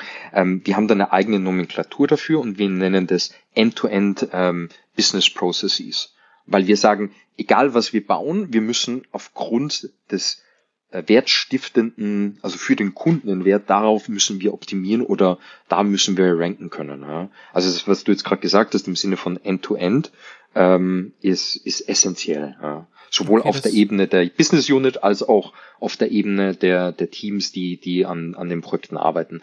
Ob du jetzt äh, vielleicht noch ganz kurz Spotify mit ihren ähm, Tribes und Guild und Chapters und so weiter, ähm, ist eine total charmante sozusagen äh, Möglichkeit, ähm, Operating Model seinem, seinem, seinem Team zu geben. Ähm, ich würde aber da ähm, anbringen wollen, dass das jetzt nicht der Wahrheit letzter Schluss ist, sondern dass es, ich glaube, wichtig ist, ähm, zu, zu analysieren, was ist das richtige Setup für das Produkt und für den Markt, den, den ich baue. Ja? Und ähm, es geht eher darum, solche Sachen zu optimieren wie schnelle Feedback-Cyclen, ähm, viel Kontakt mit dem Kunden ähm, und die Möglichkeit, dass einzelne Teams autonom arbeiten können. Ne? Ich glaube, das ist das Entscheidende. Also nur weil ich dann sozusagen draußen da irgendwie sage, hey, wir haben ein Squad-Lead oder sonst was, ähm, habe ich nicht mehr Innovation gekauft, sondern Innovation kommt, wenn ich möglichst viele auta äh, autonome und autarke sozusagen Gruppen habe, die an dem Problem effizient und schnell arbeiten können, ohne dass sie zu viele sozusagen Dependenzen haben untereinander. Ja, also da gibt's auch wieder kein One-Size-Fits-All und wahrscheinlich ein kleineres Unternehmen wird niemals so eine Squad-Struktur aufsetzen können, wo eben so viele Teams letztlich auch koexistieren. Das macht natürlich keinen Sinn, wenn ich vielleicht nur ein, ja, ein Unternehmen bin von 100 Leuten wahrscheinlich, ne? Oder wie ja. siehst du das als Operations-Experte? Na, ich glaube, was ich jetzt gelernt habe im Sinne von Operations ist, es wird als, als ein Problem dargestellt, wohingegen es aber in viele Unterprobleme zerfällt, die qualitativ und auch quantitativ völlig unterschiedlich sind. Ich habe jetzt gerade keine Analogie vorbereitet, aber es ist irgendwie so, äh, wenn du sagst, ähm, ich, ich möchte irgendwie ein, ein, ein, ein, Gala-Diner kochen, es das jetzt eine äh, sozusagen eine Nachspeise oder ein Hauptgericht ist, ist völlig unterschiedlich, mit welchen Materialien ich arbeite, auf was ich sozusagen optimiere. Nur weil es dann am, am Ende des Tages ähm, sozusagen in einem Event sozusagen aufgeht, heißt es nicht, dass das gleich ist. Okay, das mag jetzt vielleicht noch ein bisschen abstrakt klingen. Ich, ich gebe dir vielleicht ein Beispiel dazu. Ähm, ähm, was oftmals hilft oder was ich gehört habe, was eigentlich ganz interessant ist, sind, ähm, du, man kann, da wird gern von so Siebener-Potenzen gesprochen, ja, ähm, im Zusammenhang mit Gruppen. Ja. Was meine ich damit? Die ersten sieben Leute, die an einem neuen Projekt arbeiten, da ist Kommunikation kein Thema. Ja. Jeder weiß komplett, was die anderen machen. Ähm, aufgrund der engen Zusammenarbeit brauche ich keinen Overhead. Ich, äh, Verständigung ist automatisch und, und, und natürlich. Ähm, die Probleme, die ich löse oder die ich habe im, im Sinne von Teamaufbau, die ersten sieben oder zehn Leute, ja, haben nichts damit zu tun oder sehr, sehr wenig mit den Problemen, die ich habe, wenn ich sieben mal sieben 49 Leute habe. Ja. Das ist so normalerweise die natürliche Grenze, wo man dann anfängt, so eine Art Mittelmanagement einzuziehen, weil sonst Kommunikation einfach ähm, nicht richtig skaliert. Ja.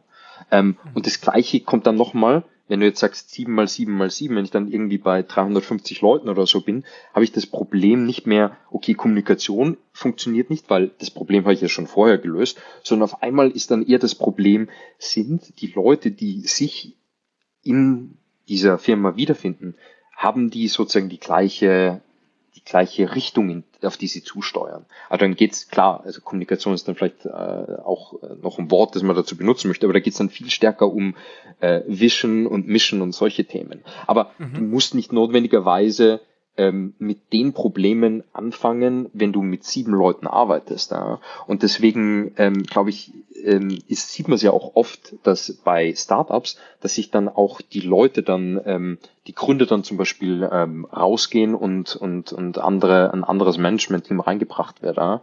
Also mhm. skalieren und Teams aufzubauen wird als ein Thema gesehen oder, oder es wir haben eine Organisation oder wir haben eine Struktur, wenn in Wirklichkeit man wirklich ganz unterschiedliche Problembereiche durchläuft, ja, die jede auch eine andere Herausforderung geben. Aber auch, also jetzt nicht nur für die Firma, sondern auch für die Leute. Also mhm. am Anfang des Tages geht es darum, ich, vielleicht ein kurz, ganz kurzes Beispiel, ähm, wenn, ich, wenn ich jetzt denke aus der Perspektive eines Gründers am Anfang, wenn, wenn wirklich noch wenig Leute im Büro sitzen, geht es in erster Linie darum zu sagen, äh, wie kriege ich das auf die Straße? Also ich muss ja zuerst mal ein Product Market Fit hinbekommen, ich muss was bauen, was, was wirklich gibt. Also Execution ist, ist da extrem wichtig. Je weiter man dann quasi in seiner Karriere kommt, je mehr Leute man dazu bekommt, desto weniger wichtig ist es dann aus der Sicht vielleicht äh, so eines Executives dann, ähm, dass man selbst vielleicht der beste Programmierer ist. Es wird dann immer viel wichtiger, die richtigen Entscheidungen zu treffen. Aber dieser Übergang von ich muss derjenige sein, der die Dinge richtig macht, zu ich bin derjenige, der die richtigen Entscheidungen trifft, ja, mhm. ähm, der ist nicht nur fließend, sondern der wird, äh, da, da läutet nicht eine Glocke und irgendjemand sagt, äh, sagt einem, hey, ab jetzt äh, ähm, ist es viel wichtiger für dich nicht, dass du da jetzt noch mitcodest, sondern es ist wichtiger für dich zu verstehen, wie, wie, äh, wie die Backlog-Items priorisiert werden oder was auch immer es dann sein mag. Ja? Und das geht dann noch weiter. Also auf dieser, sozusagen auf dieser Skala oder auf dieser Trajektorie nach sozusagen den richtigen Entscheidungen kommt dann wahrscheinlich sowas wie, wie schaffe ich es, ähm, Narrativ zu erzählen, das die Leute motiviert, ähm, sozusagen sich voll sozusagen dem zu ergeben, zu sagen, hey, ich, ich möchte an die Mitarbeiter, ich finde das so cool, was wir hier bauen und es ist so aufregend, was wir machen. Äh, ich möchte mich da sozusagen voll, äh, ich, ich kann mich stark mit dem identifizieren. Ja. Also du musst dann dich sozusagen identifizieren können und wenn du anschaust, ähm, jetzt wirklich ähm, die, die Chefs von, von äh, globalen Corporate Entities, also die auf ganz großer Ebene, ähm, na gut, ähm, das ist natürlich, das ist jetzt eine Unterstellung, ja? aber ich würde sagen, ähm, im, im Verhältnis zu den, den, den Entscheidungen, die sie treffen müssen, fast noch wichtiger ist, ähm, sozusagen, welche, welche, welche Wahrnehmung ja, gestalten sie von der Firma. Nicht nur intern, sondern dann vor allem auch extern. Ja? Mhm. Und dieses, ähm, diese verschiedenen Probleme, die werden alle gern sozusagen reingeworfen in, ah, wir bauen eine Unit oder oh, wir skalieren was Neues. Ja? Und mhm. ähm, das äh, gut zu betreuen und das hinzubekommen und, und, und, und da die sozusagen jeweils sozusagen die richtigen ähm, Lösungsstrategien einzutakten, wann sie gebraucht werden. Ich glaube, das ist eine große Kunst oder anders, ähm, das wird unterbewertet im Sinne, wie wichtig es ist für die Firmen. Und ich glaube auch, dass unsere Tools da noch nicht hinreichend entwickelt sind. Also oftmals wird, wird dann einfach irgendwie ein Tool übernommen, weil es heißt, hey, Google benutzt ähm, OKRs, ja? also Objective and Key Results. Das ist mhm. so eine Methodologie, um quantifizierbare Ziele ähm, für jeden klar niederzuschreiben und um Transparenz zu schaffen. Ja, natürlich ist das ist eine super Sache, ja? aber nur weil ich OKRs einführe, heißt es das nicht, dass mein Business besser wird. Ja? Also mhm. ja, Genau, aber ich, okay. ich, ich fange da jetzt an, so ein bisschen zu schwadronieren, weil es natürlich ein Thema ist, das mich äh, sehr beschäftigt. ja, das, ist, das, das ist eine aktuelle Aufgabe sozusagen, ne? Das ist genau, das, was du im das, Kern jeden Tag machst eigentlich, ne? Genau. Und ich glaube, ähm, das, was mich am meisten überrascht hat, weil ich kam ja aus äh, dieser sehr starken ähm, aus diesem technischen Background. Also wie baue ich ein, ein Recommender-System, das besser ist als die, die, die vorhanden sind. Also wirklich ähm, hands down ähm, Machine Learning, Data Science.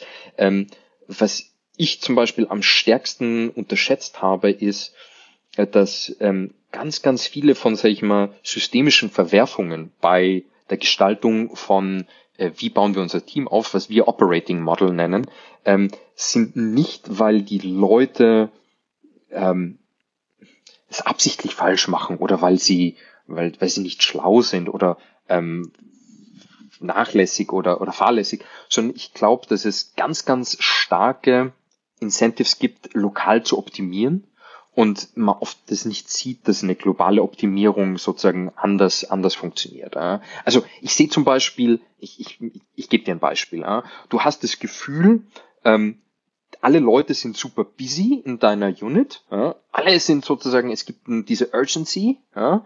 Jeder arbeitet viel, bleibt lange da, es wird wahnsinnig viel getan, aber du hast das Gefühl, es geht nicht weiter. Ja. Das, das, mhm. das gibt's regelmäßig. Ja. Mhm. Was wäre dann sozusagen die, äh, die, die erste Idee, wie man das optimieren kann, ist, naja, die erste Idee zu optimieren wäre, dass man sagt, naja gut, wenn es viele Dependenzen gibt und alle sind busy, aber wir kommen nicht vorwärts, dann müssen wir schauen, dass wir die Systeme entkoppeln und dass wir Spezialisten machen. Also es gibt dann ein Team, das macht äh, nur DevOps, es gibt ein Team, das macht nur Machine Learning, es gibt ein Team, das macht nur Frontend-Entwicklung und so weiter. Und das klingt intuitiv äh, super, super richtig, ja? ähm, führt aber dazu, dass ich mich eher auf mittel, mittelfristig in eine komplette Falle rein optimiere. Weil diese lokale mhm. Optimierung führt dazu, dass ähm, ich dann wirkliche Dependenzen aufbaue. Ja? Also vorher waren es eher gefühlte Sachen.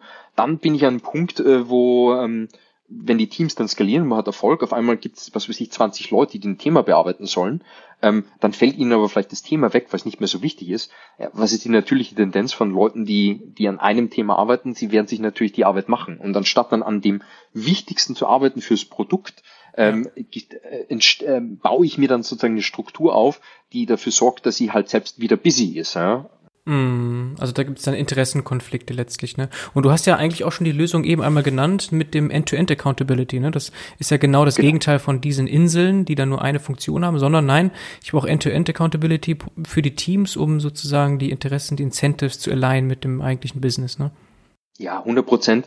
Und ähm, warum habe ich das Beispiel äh, hochgebracht? Einfach, weil ich auch sagen wollte, ist sozusagen ähm, die Motivation war ja nicht eine falsche. Ich wollte ja was Gutes für meine Unternehmung oder für ein Team machen, indem ich sage, ich entkoppel da die, die Abhängigkeiten. Aber mit oder aufgrund dieser sozusagen Optimierungsschleife habe ich es am Ende noch schlechter gemacht. Ja, und das ist etwas, was ich, was ich sehr spannend finde. Ja. Es ist ähm, nicht leicht, ähm, das zu balancieren und, und ich habe das Gefühl, dass wir über Technologie, über Produkt und andere Bereichen des Businesses viel mehr Literatur haben, viel mehr Forschung oder, oder viel besser informiert sind. Und ähm, wenn wir dieses Culture oder Operating Model Thema äh, besser verstehen würden oder dem mehr sozusagen Zeit und, und, und Ressourcen geben würden, glaube ich, hätten wir einen viel höheren Return on Investment. Das ist mhm. meine, meine Theorie zu, zu, zu der jetzigen äh, Situation von, von Startups, von Innovationsprojekten und, und generell ähm, ja, dynamischen neuen ähm, Firmen. Ne? Sehr schön. Es gibt auch viele Gründer hier unter den Zuhörern. Also das passt sehr, sehr gut, das Beispiel, das du da herausgepickt hast. Und man liest, hört ja auch immer wieder genau das, was du eben beschrieben hast, dass Gründer plötzlich äh, verschwinden und dann neue Executive CEOs reinkommen, was immer von außen etwas überraschend aussieht, ne? wie zum Beispiel jetzt bei Mesosphere, wo dann der Florian mhm. Leibert, ein Deutscher, plötzlich weg ist und dann kommt äh, ja jemand mit deutlich mehr Erfahrung im Sales-Bereich, aber halt kein Technologe mehr. Ne? Aber das ist dann äh, genau eigentlich passt perfekt zu dem, was du eben beschrieben hast. Ne? Als Physiker denke ich da immer in Phasenübergängen, Lukas. Also ich mm, denke absolut. immer so, also jetzt absolut, so ne, äh, Eis, Wasser, Gas, dass man also wirklich dann äh, ja, von der einen Teamgröße in die nächste geht und dann ist alles irgendwie anders und das, was man mhm. vorher gelernt hat, ist vielleicht falsch in der neuen Phase. Absolut, ja.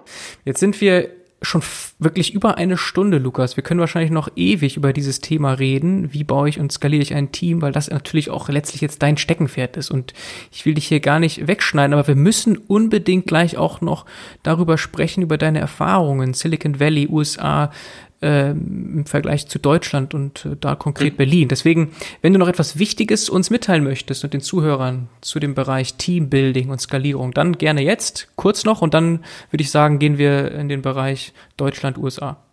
Ja, ja, wer weiß, vielleicht, ähm, wenn das äh, deine Zuhörer interessiert, vielleicht ist das dann auch irgendwann mal ein Thema, wo man dann tiefer reingeht und sagt, ähm, jetzt ähm, Operating Model als ähm, also en Detail durchzugehen und zu sagen, was sind denn da die Probleme von lokaler und globaler Optimierung, was sind die Tools, was was hilft, was hilft nicht, so aus aus meiner Erfahrungswelt. Ähm, ich glaube, das Einzige, was ich jetzt abschließend zu dem Thema würde sagen wollen, ist, dass ähm, ich, ich persönlich glaube, dass ähm, es unterrepräsentiert ist. In dem Sinne, dass wenn man sich dem Setup mehr Gedanken, äh, wenn man sich dem mehr widmet, dass man wahrscheinlich einen größeren Payoff erreicht, äh, als äh, wenn man äh, wenn man die letzten sozusagen Prozent aus Technologie oder äh, ja äh, oder Produkt raus optimiert. Hm. Mhm. Focus Operating Model damit im Grunde, ne? Genau, ja. Okay, ja, sehr schön. Dann lass uns doch jetzt direkt einsteigen in den Vergleich Deutschland, insbesondere Berlin, wo du ja viele, viele mhm. Jahre gelebt hast. Du bist Salzburger, hörte man vielleicht zwischendurch. Du hast auch einen ganz leichten ja, Akzent. Ja. Österreicher, nein, aber sonst sehr schönes, gestochenes Hochdeutsch, obwohl du jetzt einige Jahre schon in den USA bist und natürlich nur noch Englisch sprichst. Und wäre also schon eingangs gestochenes Hochdeutsch ist mir noch nicht vorgeworfen worden, aber äh, ja. äh, vielen Dank. So, so, sofern es sozusagen verständlich ist, ist es für mich, äh, ist es für mich genug. Ja, ja 110 Prozent. Ja, du hast auf jeden Fall jetzt eingangs ja schon erwähnt Silicon Valley, dann umgezogen Newport Beach. Jetzt sind wir alle natürlich gespannt diese Erlebnisse, diese Erfahrungen mal hier mitgeteilt zu bekommen, Unterschiede, die du festgestellt hast in dieser Journey. Ja, das ist natürlich eine extrem gute Frage. Warum ist es so, dass ähm, nur SAP ähm, als IT-Unternehmen es in die Fortune 500 schafft? Ähm, warum gibt es nicht mehr ähm, große europäische Unternehmen, die gerade im IT-Bereich ähm, die Welt verändern? Ähm, und gerade auf die Frage hatten wir letztes Jahr in Stanford einen Mini-Summit, äh, wozu wir eingeladen worden sind, also äh, SAP beziehungsweise meine Chefin und ich, darüber zu diskutieren, was denn da die Gründe sind. Äh, und es gibt eine ganze Phalanx an Gründen, die immer wieder genannt wird, nämlich ähm, dass es 50 Jahre Tradition hat im Silicon Valley, dass das mit DARPA und mit anderen äh, Militärprojekten begonnen hat und ähm, diese ganze Vorlaufzeit, äh, dass die entscheidend ist. Dann gibt's äh, ein Grund oder so ein ganzes Paket an, oh, das Arbeitsrecht, ähm, es ist ja so viel schwerer, Leute in Europa einzustellen, beziehungsweise äh, wieder loszuwerden. Die Mobilität ist da nicht gegeben. Kein Wunder, dass es schwierig ist für junge Unternehmen, sozusagen groß zu werden und zu skalieren. Ähm, dann, ich glaube, eins der Lieblingsthemen ist natürlich das ganze Venture Capital. Ich habe da jetzt die genauen Zahlen nicht im Kopf, aber ich glaube mich zu erinnern, dass es in der Größenordnung war, alle Deals in Europa innerhalb eines äh, Monats äh, sind weniger im Volumen als äh, Silicon Valley in einer Woche. Ja. Ähm, wenn nicht sogar noch drastischer. Äh, beziehungsweise es wird dann auch immer auch gern darüber gesprochen, über die äh, Zerstückelung Europas, ähm, sowohl was jetzt Gesetze betrifft wie Verbraucherschutz oder Währungen, Sprachen. Ja. Und nicht zuletzt gibt es ja den Euro erst seit ähm, 20, ähm, 20 Jahren. Ah ja, und dann kommt auch noch gerne dazu, dass äh, Gründer darüber erzählen, ähm, mit welchen sozialen Stigma oder Problemen sie zu kämpfen haben oder dass sie halt einfach zu schnell verkaufen oder ihnen ähm, die, die, das Funding ausgeht. Hm. Das sind, glaube ich, alles ganz gute Gründe. Also im Speziellen ein nicht regulierter einheitlicher Markt, glaube ich, ist ein wirkliches großes Problem, äh, weil Rechtssicherheit, Skalierung, aber auch äh, ja jetzt verschiedene Sprachen wirklich äh, die Geschwindigkeit verändern von von einer jungen Unternehmung. Ähm, als auch Venture Capital, also die Möglichkeit schnell Geld zu raisen, ist definitiv äh, eher gegeben in Amerika als, als in Zentraleuropa. Ich muss aber ehrlich sagen, ich, ich war nie davon überzeugt, dass das die, die ganz großen, äh, in, in die, die wichtigen Gründe sind. Ja? Also klar lässt man sich gern davon beeinflussen zu sagen, ja, die, die Deutschen, die fragen immer nur nach dem Firmenwagen und nicht nach Aktienoptionen. Ja. Daher gibt's nicht äh, die, die Lust am Risiko, da gibt's keine Fehlerkultur und all diese Sachen. Ähm, ich mag jetzt gar nicht sagen, dass das überhaupt nicht der Fall wäre. Ich bin aber schon auch überzeugt, dass am Ende des Tages die wirklich großen Verschärungen in der Welt struktureller Natur sind. Ja. Äh, das bringt uns auch ein bisschen zurück zu dem Thema Operating Model und wie bauen wir unsere Firma auf. Ähm, ich bin davon überzeugt, dass es wichtiger ist, die richtigen Rahmenbedingungen zu finden, ja, anstatt einzelne Leute, die, äh, die alles sozusagen ähm, ähm, umreißen und, und, und den, den Kurs der Geschichte bestimmen. Ja. Also ich glaube eher an Systeme als an Individuen äh, in diesem Zusammenhang. Und was bedeutet das dann für den Unterschied zwischen Amerika und, und Europa? Naja, ich glaube, dann sollte man ganz ganz glatt mal einfach schauen auf, wie viel geben wir beispielsweise für R&D per capita aus. Also ich habe nicht die ganz genauen Zahlen, aber äh, ich kann mich erinnern von dieser Diskussion letztes Jahr äh, in Stanford. Die hier in den Staaten wird fast dreimal so viel per capita ausgegeben für R&D äh, wie in Europa. Ja. Und die Länder, die da ganz oben standen, das weiß ich noch, waren Länder wie Israel, Singapur, Südkorea, United States. Ähm, also Länder, die allesamt äh, was Entrepreneurship und, und, und jetzt digitale Industrien eigentlich extrem erfolgreich sind. Das heißt, man sollte sich wahrscheinlich wirklich mal europäisch überlegen, ähm, nicht mit welchen mit welchen Nebenkriegsschauplätzen, ähm, also möchte man sich beschäftigen, sondern wie kann man sicherstellen, dass man das Geld investiert, das notwendig ist, um eine Rolle global zu spielen. Ja. Ich meine, es ist ein komplexes Thema. Aber ich glaube, dass die am ehesten schafft man da eine Lösung, wenn man die großen regulatorischen und strukturellen Themen angeht und einfach auch das Geld dort hinpackt, wo es notwendig ist. Jetzt bist du im Detail auf die Unterschiede eingegangen zwischen Deutschland bzw. Europa und den USA und gegen Ende hast du ja auch schon eine Lösung angedeutet, wie Deutschland, Europa hier im Wettbewerb bestehen kann. Was könnten wir denn konkret noch machen in der Zukunft, um hier den Problemen entgegenzuwirken? Ich höre immer wieder, gerade in letzter Zeit, ähm, von China im Sinne von ähm, die, die, die, die chinesischen Firmen sind ja fast so groß oder teils größer wie, wie äh, amerikanische Firmen, dass die natürlich die, die Zukunft ähm, gestalten werden. Das glaube ich zum Beispiel nicht. Ja? Hat einfach den Grund, dass sich äh, chinesische Firmen traditionell im Ausland immer schon extrem schwer getan haben. Ähm, die haben verhältnismäßig sehr homogenen Markt mit 1,3 Milliarden äh, Kunden, also potenziellen Kunden. Ähm, die Schmerzgrenze über diese Hürde hinauszugehen, um dann nochmal 340 oder 500 Millionen ähm, Leute dem hinzuzufügen, ist einfach unglaublich hoch. Ja? Ähm, ich sehe also nicht, dass, dass China da wirklich ähm, groß in, in unsere Märkte kommen wird. Ich kann mir gut vorstellen, dass technologisch äh, die Vorreiterrolle abgegeben wird. Ich, ich sehe es aber nicht, dass, äh, dass, äh, dass die Produkte zu uns kommen werden, äh, wirklich stark. Ja. Ähm, Gibt es auch bisher wenig Fälle, dass, dass, äh, dass Produkte erfolgreich äh, bei uns waren. Also gerade im SAS ähm, und Softwarebereich. Ja. So, das hat jetzt aber nicht die oder noch nicht die Frage beantwortet, was kann denn Europa tun, um sich gegenüber Amerika im digitalen Bereich zu emanzipieren? Und ja, auf der einen Seite ist es sicherlich ähm, die Kultur des Scheiterns oder des, des, äh, des Fehlermachers ähm, dahingehend zu, zu überdenken, dass man ähm, äh, das mehr salonfähig macht und, und dass man es einfach auch, äh, dass man bereit ist, gewisse Wetten einzugehen und die auch scheitern sieht. Ich glaube aber noch viel mehr, dass ähm, man sich vor allem auf die Stärken konzentrieren sollte.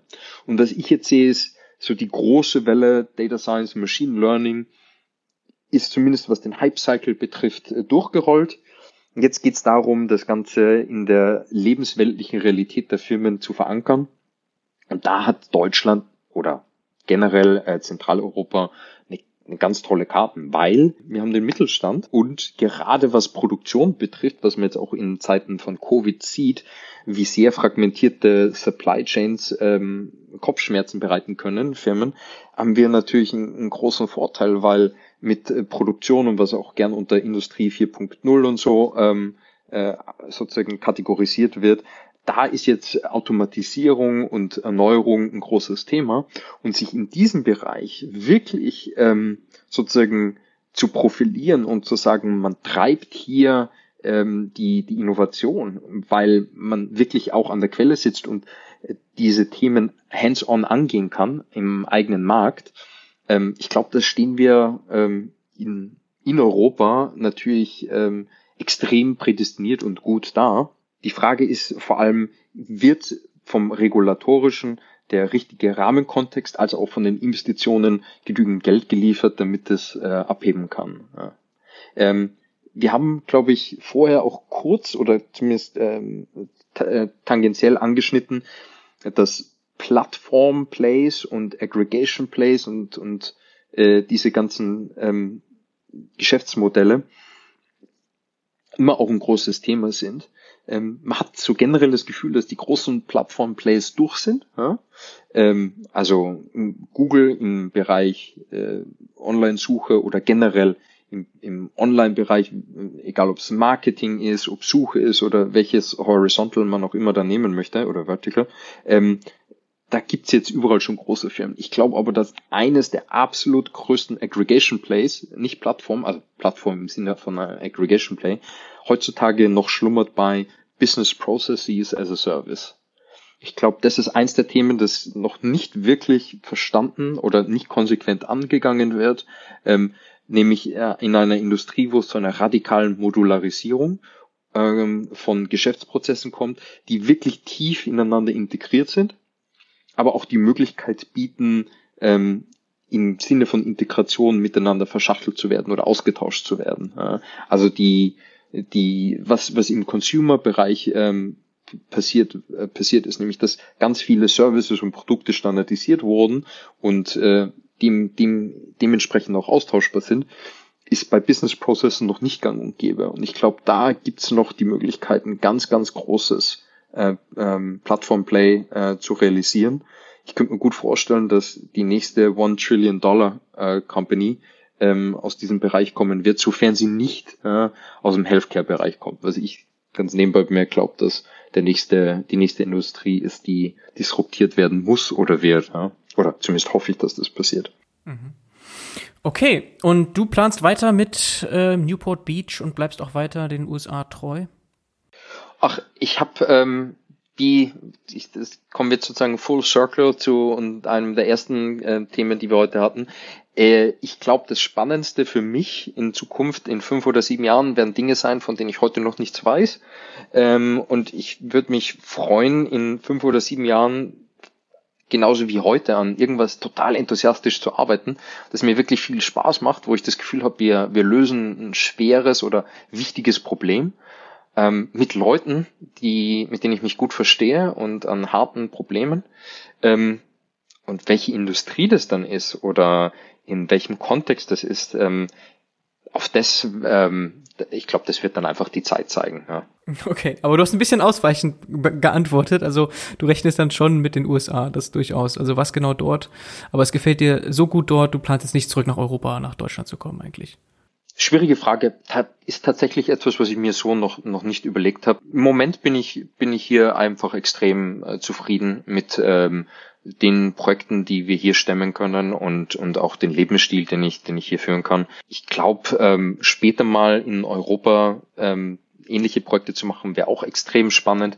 Ähm, aber wie gesagt, das, ähm, das ist dann eher situationsabhängig. Ja. Das, mhm. wo, ich glaube, da würde ich mich dann nur dafür, da würde ich mich dazu verst äh, anders. Mir hat's immer Spaß gemacht zu sehen, wo, wo zieht die Wirtschaft oder wo zieht's die, die Leute, die, die sehr enthusiastisch sind, wo zieht's die hin? Was ist sozusagen das, ähm, der Gravitationspunkt, wo, wo, wo die Leute hinfallen. Ähm, und ich lasse mir das dann einfach offen, was es ist. Also ganz konkret zum Beispiel, ich bin jetzt in, in eben im IT-Bereich tätig. Ich glaube aber persönlich, dass ähm, in in den nächsten Jahrzehnten eher die Life Sciences der Bereich sein werden, wo die spannendsten Herausforderungen sind. Ja. Also ich glaube tatsächlich, dass, dass ähm, im 21. Jahrhundert Life Sciences ähm, mit die, die, die, äh, die größte Veränderungskraft für unsere, für unsere Gesellschaft haben werden. Okay, das könnten wir auch schon wieder diskutieren. Wir haben jetzt so viele Themen, die wir im Grunde in separate Podcasts packen können. Ich glaube, äh, Lukas, wir müssen uns hier nochmal treffen.